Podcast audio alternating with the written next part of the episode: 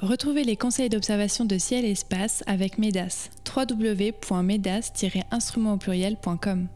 Et accédez désormais à tous les anciens numéros de ciel et espace grâce à l'abonnement numérique. Pour en savoir plus, rendez-vous sur ciel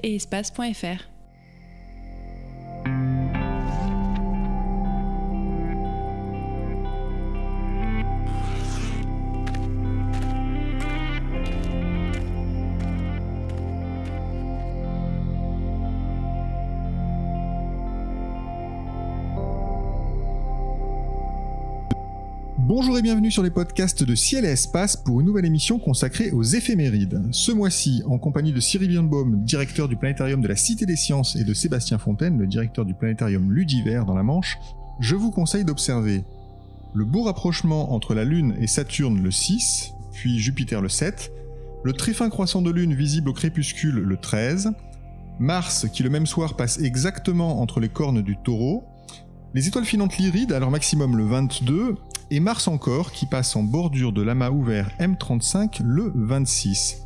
Nous aborderons l'ensemble de ces événements en n'oubliant pas le balai des satellites de Jupiter qui commence à donner de beaux spectacles dans les télescopes. Et comme chaque mois bien sûr, Sébastien Fontaine nous fera voyager dans le passé et Cyril Birnbaum nous donnera un conseil photo.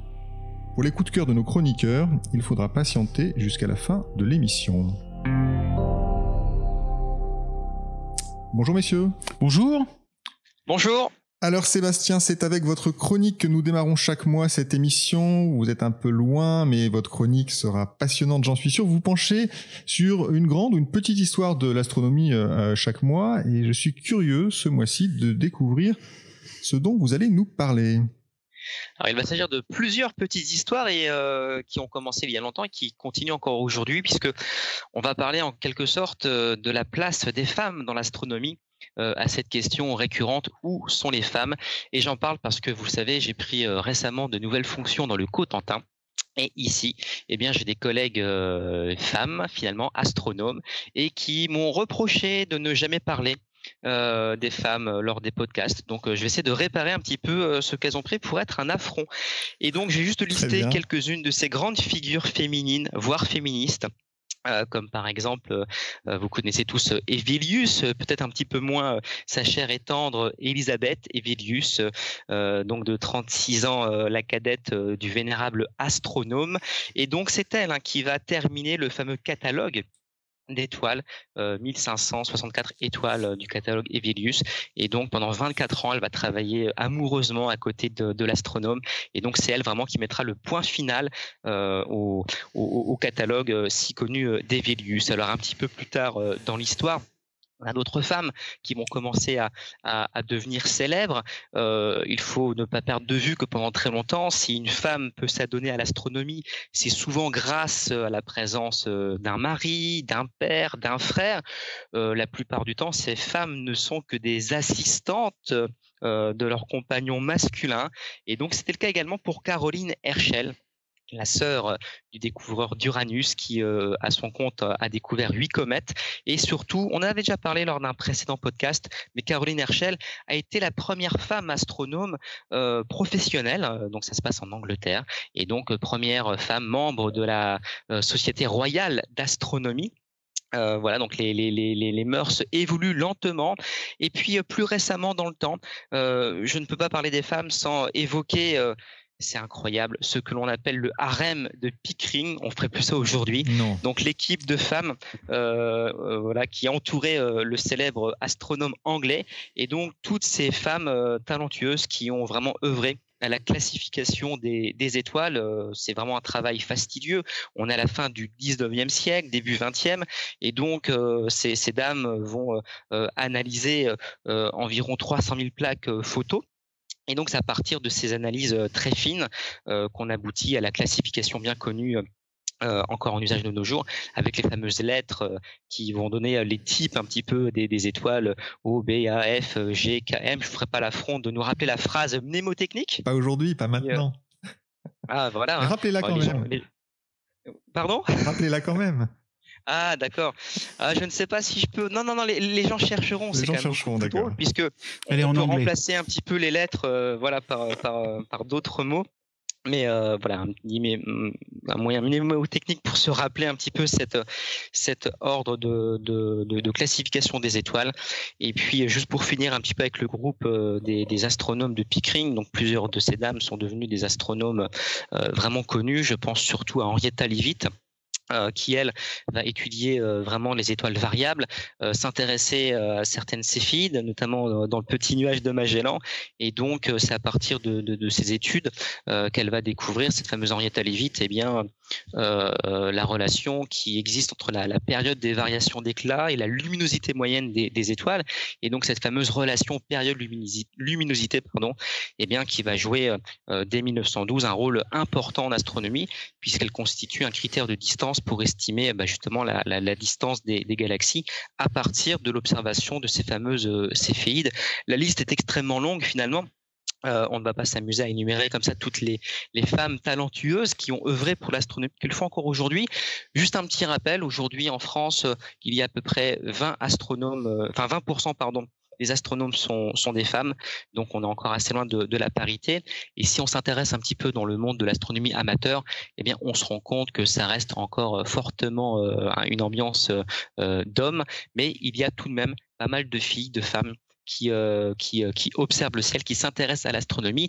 Et pour ma part, euh, j'ai connu ma femme comme ça sous la coupole d'un observatoire et d'un planétarium. Donc voilà, on peut faire des rencontres aussi sous, sous les coupoles. Donc où sont les femmes? Eh bien, elles se trouvent sous les étoiles. Ça, c'était pour répondre à mes nouvelles collègues. Voilà, merci à vous. Merci beaucoup, Sébastien, pour cette belle chronique qui, j'espère, effectivement, plaira à, vos collègues. Et je, je rappelle qu'on avait d'ailleurs publié sur le site de Ciel Espace il y a un mois un petit article euh, intitulé 12 pionnières en astronomie. Donc si les gens veulent euh, découvrir un peu plus de, de, de, de, noms de femmes qui ont œuvré euh, à l'astronomie pourront, aller chercher sur le sur le site de Ciel et Espace. Alors on va passer aux événements maintenant célestes de ce mois d'avril 2021. On va démarrer tout de suite notre exploration des événements, non pas avec un, mais pas avec une observation, mais quatre qui sont toutes liées. Euh, que nous vous conseillons pour ce mois-ci. Alors tout cela se passe autour de Jupiter. Hein. Euh, Io va éclipser euh, le satellite Europe à 40% le 4 avril, puis Callisto à 10% le 12. Europe va éclipser à son tour Io le 24 autour de Jupiter, donc ça va voir avec un instrument. L'éclipse sera presque totale cette fois-ci.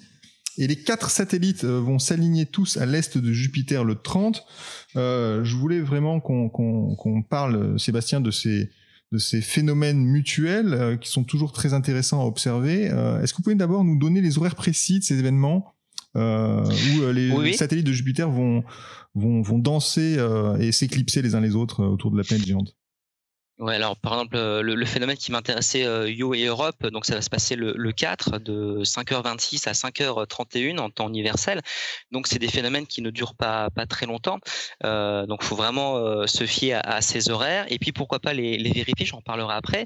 le deuxième phénomène qui est intéressant à pointer, ça va concerner Yo et Callisto le 12, le 12 avril de 4h16 à 4h42. Et puis un peu plus tard, le 24 avril, le phénomène intéressera Europe et Io euh, de 5h24 à 5h27.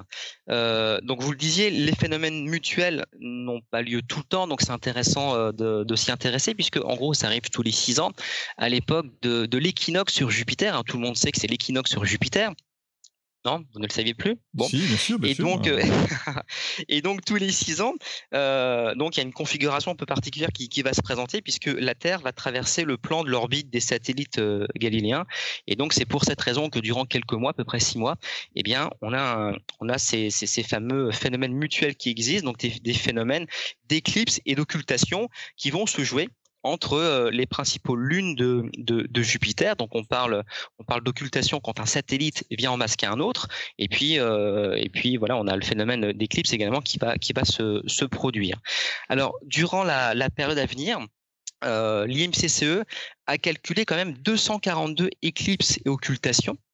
Donc ça vous donne quand même euh, le, choix dans, les observations, mais il faut bien noter, et vous l'évoquiez tout à l'heure, que ces occultations ou ces éclipses, euh, la plupart du temps, euh, ne sont que des phénomènes partiels. Euh, alors il peut exister des, phénomènes euh, totaux, hein, une, occultation totale, une éclipse totale, et, donc là c'est intéressant à, observer puisque vous allez voir le, satellite, par exemple, soit s'éteindre complètement dans le cas d'une totalité, soit avoir une luminosité qui va, considérablement baisser lors du, phénomène mutuel.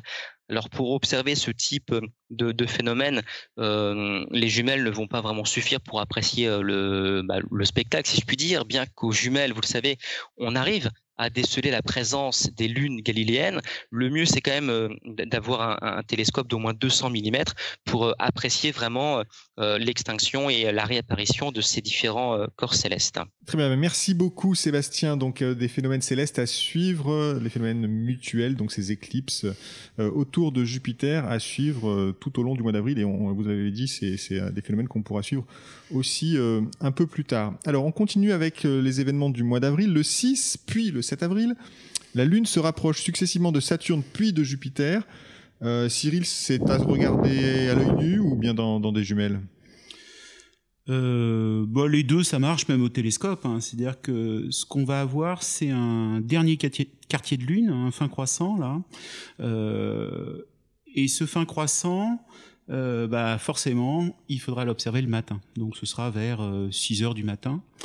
Donc il va falloir se lever un petit peu tôt. Euh, le 6, euh, Saturne sera au-dessus de la Lune et le 7, euh, Saturne sera au-dessus de Jupiter. l'éclairement, on va dire, de la Lune, c'est en gros 30% le, 6 et 20% le 7. Alors pourquoi je dis c'est intéressant de l'observer à l'œil nu? Bah, Tout simplement parce que ça va vous permettre, connaissant l'emplacement de la Lune, ça c'est facile à reconnaître, automatiquement vous allez reconnaître bah, le 6 donc Saturne au-dessus et le 7 Jupiter au-dessus. Hmm. Donc ça c'est pas très compliqué. Regardez aux jumelles, bah, ça, va être assez amusant. Comme disait euh, Sébastien à l'instant, c'est-à-dire que Jupiter aux jumelles, vous verrez effectivement euh, bah, des petits points euh, sans doute autour qui sont euh, les satellites de Jupiter. Saturne, bah, ça serait, restera une petite patate, hein, donc on verra pas grand-chose. Par contre, ce qui est sûrement plus rigolo et plus rare à observer, surtout si vous avez le courage donc de sortir le télescope à 6 heures du matin en dernier quartier de lune, parce qu'on a l'habitude d'observer facilement un premier quartier, enfin un fin croissant de premier quartier à la pleine lune, mais rarement après parce que c'est beaucoup plus tard dans la nuit. Donc là, ce qui est intéressant, c'est comme c'est un fin croissant, vous allez avoir un cratère qui est assez joli à, observer, qui est le cratère Copernic, qui est, euh, on va dire, à un tiers d'un bord, euh, juste sous une mer. Donc ça, c'est pas très compliqué. Mais moi, ce qui m'amuse beaucoup plus, c'est une mer qui est la mer euh, Grimaldi. La mer Grimaldi, elle est sur limbe de la Lune. Elle est juste sur le bord. Et comme vous le savez, on voit pas, c'est-à-dire que on a l'habitude de dire que euh, bah, la Lune est synchronisée euh, avec la Terre, c'est-à-dire qu'elle fait un tour sur elle-même et en même temps elle fait un tour autour de la Terre. Et donc naturellement, on aurait envie de dire que la Lune nous monte bah, la moitié, 50%. En réalité, c'est comme un canard que vous regardez de dos. Le canard, quand vous le regardez de dos, bah, il bouge un peu la croupe c'est-à-dire qu'il nous montre un petit peu, euh, il roule de la croupe des Il faudrait pouvoir filmer. Oui, heureusement que vous me filmez pas d'ailleurs. Euh, et à ce moment-là, bah, c'est ce qu'on appelle la libration, et vous voyez un tout petit peu plus de lune. Et ce qui se passe, c'est que quand vous regardez donc cette mer euh, Grimaldi, bah, cette guerre Grimaldi, comme elle est juste au bord de la Lune, bah, tous les mois, avec la libration, bah, quand vous l'observez, bah, vous allez voir plus ou moins de terrain, on va dire, entre la mer et le limbe. Donc là, il y a une certaine partie, mais il faudra vous souvenir et vous regarderez la prochaine fois et vous en verrez soit un peu plus, soit un peu moins. Donc c'est ça ce qui est assez amusant, c'est de voir que bah, cette lune, elle, se, elle vibre en quelque sorte et elle vous montre des choses. Euh, on voit un, peu plus de 50%. Un peu plus de 50%. voilà. Euh, pour s'en souvenir, est-ce qu'on peut prendre une photo d'un mois sur l'autre? C'est facile à photographier Oui, euh, oui, c'est, enfin oui, c'est facile. Là, surtout à 30%, c'est assez facile à faire. C'est-à-dire qu'il vous faut bah, de nouveau le même télescope que précédemment, prendre euh, au moins 150 ou un 200 mm, et puis vous mettre au foyer, donc pour avoir à peu près 1 m 50, 2 mètres de focale, euh, votre appareil photo ou euh, éventuellement un smartphone, et là vous pouvez prendre des photos régulièrement. Après, il suffit de taper pour vous en rendre compte assez facilement sur Internet, vous tapez euh, dernier quartier de lune, donc euh, et, euh, et, vous regardez les images et vous allez vous rendre compte assez facilement en fait. Cette mer, c'est vraiment un petit truc circulaire, un grand ovale sur le côté, et vous allez bien voir une différence entre, enfin un écartement entre le bord du limbe et la mer plus ou moins grand en fonction des moments. Hmm. Très bien, donc le 6, le 7, il y aura la Lune, Saturne et Jupiter, et puis on peut regarder des choses un peu plus précises sur la Lune notamment cette mer Grimaldi. On passe à l'événement du 13. Alors encore la Lune, un très fin croissant de Lune qui sera visible au crépuscule. C'est toujours très joli. Euh, Sébastien, dans quelles conditions il faut se mettre pour profiter de ce très fin croissant? Très fin hein, quand même. Alors, il va être très fin, oui, que la Lune sera âgée d'un jour et demi, donc euh, la nouvelle Lune est à moins de 48 heures. Euh, ça veut dire qu'il faudra un horizon très, très dégagé euh, il faudra chercher ce fin croissant de lune dans la clarté quand même du jour. On est quand même à une période de l'année où comment, la nuit tombe, tombe assez tard. Il euh, faut savoir que quand le soleil va se coucher aux alentours de 21h, eh bien, ce très fin croissant de lune se trouvera à environ 13 degrés de hauteur si on se place euh, du côté de l'île de France. Donc voilà, on n'a pas trop le temps d'observer puisqu'à 22h, la lune se trouvera à son tour sous, sous l'horizon. Hmm. Donc voilà, l'astuce, hein, c'est d'avoir un horizon très très dégagé, et puis effectivement de, de voir ce très très joli euh, fin croissant, c'est toujours extrêmement beau. Pourquoi pas préparer une photo Peut-être que Cyril aura un truc à nous dire. Mais il y a une petite pensée, c'est que quand, euh, la Lune va, va se coucher à son tour, eh bien le Soleil, lui, ne sera qu'à 13 degrés sous l'horizon. Ça veut dire qu'on n'aura même pas encore atteint le crépuscule astronomique, puisque vous savez que c'est euh, quand le Soleil atteint moins 18 degrés sous l'horizon qu'on est vraiment en nuit noire, en tout cas dans la définition des, des astronomes. Voilà, donc ça veut dire que quand la Lune va se coucher, il fera encore relativement clair. Donc c'est vraiment dans un ciel euh, lumineux qu'on va pouvoir observer ce fin croissant de lune. Hmm. Et Cyril, alors un ciel lumineux, fin croissant, difficile, photo Hyper dur même. On peut dire complètement difficile. Euh, c'est-à-dire qu'il va falloir essayer entre 21h15 et 22h de prendre une photo. C'est-à-dire qu'il faut même pas espérer avoir une lumière cendrée parce qu'il fait pas nuit. Euh, il fait euh, encore bien jour. donc là, c'est l'idée, c'est d'être au télescope hein, pour avoir, pour sortir en fait un très très fin croissant, donc qui a 2,5%. On est 48 heures comme l'a dit Sébastien à l'instant. Euh, après la nouvelle lune. Euh, donc vous aurez juste une sorte de virgule sur votre euh, sur votre pellicule, enfin sur le sur le capteur. Donc c'est vraiment très très chaud à prendre en photo, mais c'est toujours c'est toujours rigolo à faire. À essayer de faire, voilà, c'est un challenge pour ceux qui auront le courage. Donc le 13. le même soir, justement, Mars passe entre les deux cornes du taureau. Alors c'est l'occasion de vérifier que les étoiles ont, bien des couleurs, puisque Alnat, qui est la plus au nord des deux étoiles de ce taureau, est, est bleu, Mars est rouge. Euh, et, Aldébaran et Orange. Et Aldébaran et, et, En dessous, et en dessous, donc c'est assez, assez, amusant. Donc là, on a un petit, des petits confettis de couleurs à voir ce, ce soir-là. Euh, facile à repérer, Mars, le taureau. Euh, comment on s'y prend d'ailleurs euh? Comment vous feriez oh, bah, Vas-y Sébastien. Comment on fait bah, je, vais au planétarium, j'écoute les commentaires de Cyril, et après je sais trouver. Ah, euh, très bien, ok. Donc je vise, euh, je vise quoi? Je viserai, je partirai d'Orion encore? Tu peux partir d'Orion à la limite et partir sur la gauche d'Orion et tu vas tomber sur le sur le Taureau un peu au-dessus, c'est ça? Sur le Taureau avec les, les Yades qui sont assez facilement. Des, oui, à côté, à, droite, à gauche, à gauche des Pléiades, on aura Aldébaran et juste au-dessus, donc on aura Mars et euh, et le Taureau. Donc effectivement, petit entraînement au planétarium, à l'Udiver ou à la Cité des Sciences qui est requis hein, quand même pour euh, reconnaître le taureau. Petite histoire sur euh, sur Alnat là euh, qu'on monte aussi dans les planétariums, mais c'est une étoile vraiment qui, font, qui fait frontière avec le cocher. Donc ça, c'est assez rigolo parce que quand on regarde cette étoile, euh, on est encore dans le taureau, mais on est déjà un peu dans le cocher. Donc voilà, c'est une étoile frontière. Elles sont assez rares, hein, les étoiles à faire frontière entre différentes constellations. Donc voilà, ça permet aussi de matérialiser les, frontières, les, vraies délimitations des constellations dans le ciel. Là, il n'y a pas un petit pointillé qui passe entre deux étoiles. Là, cette étoile, euh, elle natte, elle fait vraiment frontière entre, taureau et cocher. Donc en cela, c'est une étoile qui peut être intéressante à connaître et à reconnaître. Très bien, donc euh, l'occasion euh, le 13 pour voir Mars justement passer dans le secteur. Alors on passe directement à l'événement du 22, ce sont les étoiles filantes lyrides qui sont à leur maximum. Quelques étoiles filantes à guetter donc, mais une tempête, Cyril, on, on attend combien d'étoiles filantes? On attend une vingtaine d'étoiles filantes à l'heure. Ce qu'il faut savoir, c'est que c'est un essaim intéressant et même si vous, habitez en ville, vous pouvez arriver à avoir la chance d'en avoir une qui euh, que vous verrez soit à l'œil nu, soit en, photo. Euh, il se trouve que l'année dernière, on était confinés à ce moment-là et en plein milieu de Paris, j'ai réussi à en avoir deux en photo euh, assez facilement, tellement elles sont brillantes.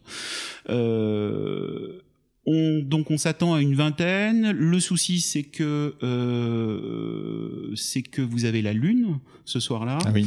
Euh, donc le maximum il est autour du 22, mais vous pouvez commencer à observer à partir du 14 avril jusqu'au en gros 30, 30 avril. Ça veut dire que vous avez une quinzaine de jours pour hmm. pour commencer à en voir avec ce maximum le 22. donc ça sera plutôt en début de nuit parce que vous avez une lune gibbeuse dernier quartier qui arrivera après et qui éclaire tout ça malheureusement et qui, qui nous masquera euh, les, les, les, bolides les plus faibles, c'est ça hein. C'est exactement. Euh, le 26, enfin, mars passe tout près de la main ouvert M35. Alors M35 d'abord, Sébastien, c'est quoi? Euh, C'est un, un, amas ouvert, qu'est-ce que c'est exactement? Et comment on va profiter de ce spectacle? Alors c'est un, amas ouvert effectivement. Euh, donc euh, cette, euh, cet amas ouvert, donc Mars va le, va le croiser à, à peu près un demi degré, donc c'est pas très loin. C'est quoi C'est un diamètre lunaire, quelque chose comme ça. Donc vous aurez l'occasion de retrouver facilement cet amas ouvert. Donc c'est un ensemble d'étoiles et ce, ce, fameux M35 amas ouvert, on peut le, le, le distinguer à l'œil nu encore faut-il avoir un ciel euh, très sombre, des yeux bien accoutumés à, l'obscurité. On est alors dans la constellation des, Gémeaux et cet amas eh se trouve à environ euh, un peu moins de 3000 années-lumière de, de nous. Alors ce qui est intéressant, c'est qu'aux jumelles, eh bien, on va commencer à, remarquer euh, la présence d'une tache floue, voire déjà légèrement ponctué d'étoiles, mais c'est vraiment partir d'une observation faite à la lunette de 60 mm et, au-delà qu'on va se rendre compte qu'on a affaire à un amas d'étoiles. Certaines étoiles euh, sont colorées, on en parlait précédemment. Donc on va pouvoir euh, remarquer euh, différentes teintes au niveau des, des, étoiles. Et ce qui est intéressant également, c'est que dans le coin, si j'ose dire, euh, vous avez un, autre amas ouvert qui ressemble un peu à un amas globulaire. Euh, c'est euh, l'amas NGC 2158 qui se trouve pareil à peu près à un demi degré de d'M35. Et donc là, par contre, pour observer ce, ce deuxième amas, voisin d'M35, eh bien, euh, il va falloir euh, utiliser euh, un télescope de 200 mm pour vraiment le, distinguer.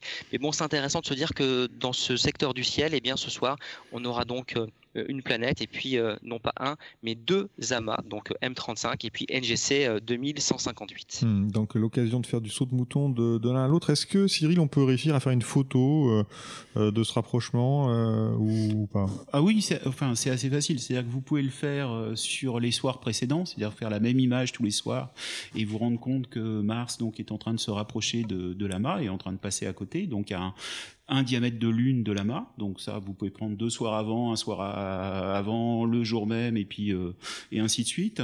Euh, il y a une autre image qui est quand même sympa à faire parce que c'est toujours un amas, c'est de prendre un télescope d'un mètre de diamètre, de mettre donc un capteur au foyer, et puis de faire des pauses d'une vingtaine de secondes, 20-30 secondes, d'en faire plusieurs, et après de, de faire ce qu'on a déjà vu ensemble, c'est-à-dire de faire un sandwich et de d'accumuler en fait. Mais alors un mètre de diamètre, là, il va falloir. Non, de, de, de, pardon, pas un mètre de diamètre, ah un mètre de focale. Ah d'accord, d'accord, j'ai eu peur. Je parce que prendre un, télescope d'un mètre de diamètre, là, il, y en a pas beaucoup. Il y en a pas beaucoup. Mais alors un mètre de diamètre, là, ça commence à être dur parce que euh, vous allez carrément avoir soit Mars, soit euh, soit eu quelques étoiles. Pas les deux à la fois. pas les deux à la fois là.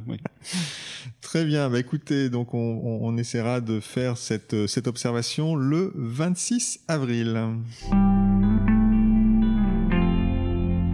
Cyril, c'est maintenant l'heure de votre chronique photo. Chaque mois, vous nous donnez un conseil technique, une cible à ne pas rater, une astuce issue de votre expérience en ce mois d'avril. Vous allez nous parler de, satellites, c'est ça? Oui, de nouveau, bah c'est euh, on rebondit sur ce qu'on le début de l'émission, c'est-à-dire que les phénomènes mutuels des satellites de Jupiter.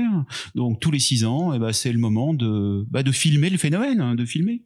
Euh, alors vous pouvez vous faire la main au, début euh, sur euh, tout simplement le passage de l'ombre d'un des satellites sur la planète, par exemple. Euh, Yo passe assez régulièrement, on voit donc cette ombre qui se déplace sur le sur les stries de, Jupiter. Euh, pour avoir les horaires, là, le plus simple, c'est de télécharger une application sur votre smartphone. Donc, il y en a plusieurs. Il y en a une que j'aime particulièrement qui s'appelle Gas Giant et qui vous permet en fait d'avoir euh, bah, les les heures de passage de ces ombres sur la planète. Euh, ensuite, comme disait Sébastien en début d'émission, vous avez le site de l'Institut de mécanique céleste et de calcul des éphémérides, donc qui vous permet en fait de, de connaître aussi les horaires précis des passages des satellites euh, les uns devant les autres, donc ces hmm. phénomènes mutuels. L'IMCCE, parce que pour chercher sur euh, Internet, il va falloir taper imcce.fr, ça doit être quelque chose comme ça. Ça sera plus rapide. Et, euh, et donc ce que je propose, bah, c'est d'avoir, enfin si vous vous avez un télescope qui fait 20 euh, cm de diamètre, donc type euh, Schmidt-Cassegrain, euh, vous installez votre votre caméra, votre appareil photographique, ou même pourquoi pas un smartphone. Hein, maintenant, ça se fait aussi au smartphone. Vous mettez en mode vidéo, et puis quelques minutes avant le mouvement du phénomène, vous commencez à filmer. Et donc, vous allez avoir la séquence. Alors là, je suis allé un peu vite parce qu'il y a quand même des petites astuces, c'est-à-dire qu'il va falloir choisir entre soit euh, la luminosité des satellites, soit la luminosité euh, de la planète, parce que c'est il y en a une qui on peut pas tout avoir, voilà, euh, où faut être vraiment très très fort. Euh, donc là, vous allez jouer en fait, vous allez bloquer une vitesse d'obturation, donc qui en général est du 30e ou, ou 50e, on va dire, voilà, au maximum, et vous allez monter en sensibilité juste en jouant, en vous montant en mode manuel et en, en jouant sur la sensibilité de l'appareil ça va vous permettre en fait de doser, c'est-à-dire que soit vous choisirez d'avoir les stries sur euh, Jupiter, soit vous choisirez d'avoir les satellites à l'extérieur. Et vous verrez bien euh, donc les, les, phénomènes, enfin une éclipse d'un des satellites. Ce qui est important aussi, alors on vous l'a pas précisé, c'est que sur votre appareil photo, ça vaut le coup de vous mettre en temps universel tant qu'à faire. C'est-à-dire d'avoir un une heure de référence qui vous permettra de vérifier que bah, le phénomène a bien eu lieu euh, au bon moment comme prévu. Et puis en plus, ça évite de se tromper en général. Voilà. Et si c'était pas le cas, là, ce serait. Euh, Donc si c'est pas le cas, vous allez sur le site et vous les prévenez, vous les prévenez très très vite, très très vite. Mais logiquement, ils vont s'en rendre compte au même moment. Là, il y a une campagne de d'observation qui est en train de démarrer. Très bien, écoutez, nous approchons de la fin de cette émission. Sébastien Cyril, c'est le moment de dévoiler vos coups de cœur, un astre, un livre, une exposition, une mission spatiale, un astronome, je le dis à chaque fois, ça peut être à peu près ce que vous voulez du moment que ça parle d'astronomie. Vous avez carte blanche. Euh, Sébastien, sur quoi euh, souhaitez-vous attirer l'attention de nos auditeurs ce mois-ci? Alors sur des petites jumelles qu'on appelle euh, œil de hibou. Alors ce sont des jumelles dont j'avais déjà parlé il y a longtemps et j'avais pas été très sympathique avec elles parce que j'avais été un petit peu déçu des performances de ce type d'engin. Donc il s'agit de, paires de jumelles euh, qui ne vont pas grossir du tout. Hein. C'est un grossissement de deux fois, mais l'intérêt c'est d'être extrêmement lumineuse. Hein. On a une ouverture de, de 42 mm sur le modèle que j'avais euh, eu l'occasion d'essayer. Et donc la promesse, c'est quand on observe le ciel avec ses jumelles, eh bien c'est d'en avoir plein les mirettes, c'est-à-dire d'avoir un ciel extrêmement lumineux, de voir des étoiles qu'on ne verrait pas à l'œil nu, et puis surtout euh, d'amplifier euh, euh, l'éclat des autres étoiles. Et vous avez un ciel limite surréaliste. Hein, je suis pas adepte des drogues, mais peut-être qu'en prenant certaines substances, on pourra avoir ce type de ciel au-dessus de la tête. Donc nul besoin de, prendre ce genre de, de, choses. Vous prenez ces petites jumelles, donc œil de hibou.